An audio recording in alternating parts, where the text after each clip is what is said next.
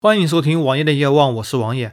今天是二零一六年的十二月十六日，在三周前，我们关注了苹果六 S 的电池问题。今天的节目，我们就来说一下后续的问题。首先是电池，很多地方的消费者都表示，在苹果专卖店里换不到电池，因为苹果表示电池没有货。其实大家可想而知，苹果手机的销量是多少，产量也就是多少。苹果完全有能力保证货源充足，但是他们不保证，也只有两方面原因吧。一方面是苹果想拖延时间来拖延解决这个问题，第二方面是有黄牛所为。现在国内的黄牛什么事情都敢做，囤点电池当然也不算什么大事。王爷在此也建议需要换电池的朋友们耐心等等吧，也只能等了。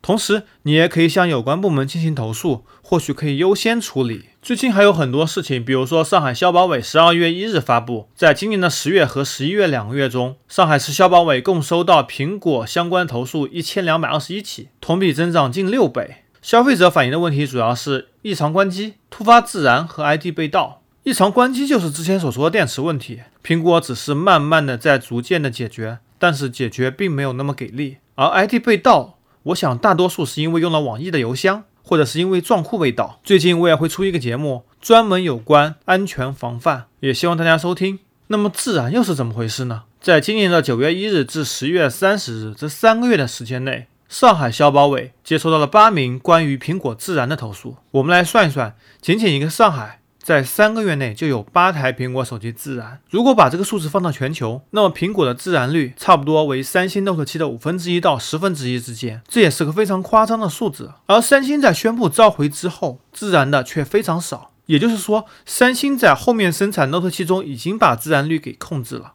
发生自燃或者爆炸几率都已经远远下降。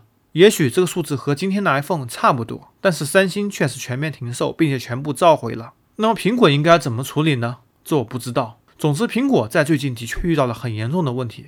苹果在国内事情远不如这些，比如说之前 iPhone 六因为外观侵权而被禁售。虽然这个侵权事情非常搞笑，这完全就是一个政治手段，而非本身的侵权。但是侵权的停售和苹果的起诉，确实也对苹果造成了不小的影响。而现在，苹果公司的一个 VP 也亲自来到中国，负责处理危机公关。当然，这些事情一起出现，还有一个原因。就是因为国内所谓的友商，一些国内的企业动用了大量的媒体资源和水军资源，在诋毁苹果，在压制苹果销量同时，也把苹果用户给吸引到国内某些品牌阵营下。比如说某个海军品牌在宣称不买它就不是中国人，这件事情也肯定和他们有关。当然关系有多少，那我也不清楚，我也不方便多做评论。在这里，王爷还是相信苹果能够处理好问题的。毕竟，如果失去中国市场，苹果的业绩、苹果的利润、苹果的股价都支撑不住。包括苹果之前拿到低息贷款来回购股票，从而推高苹果股价，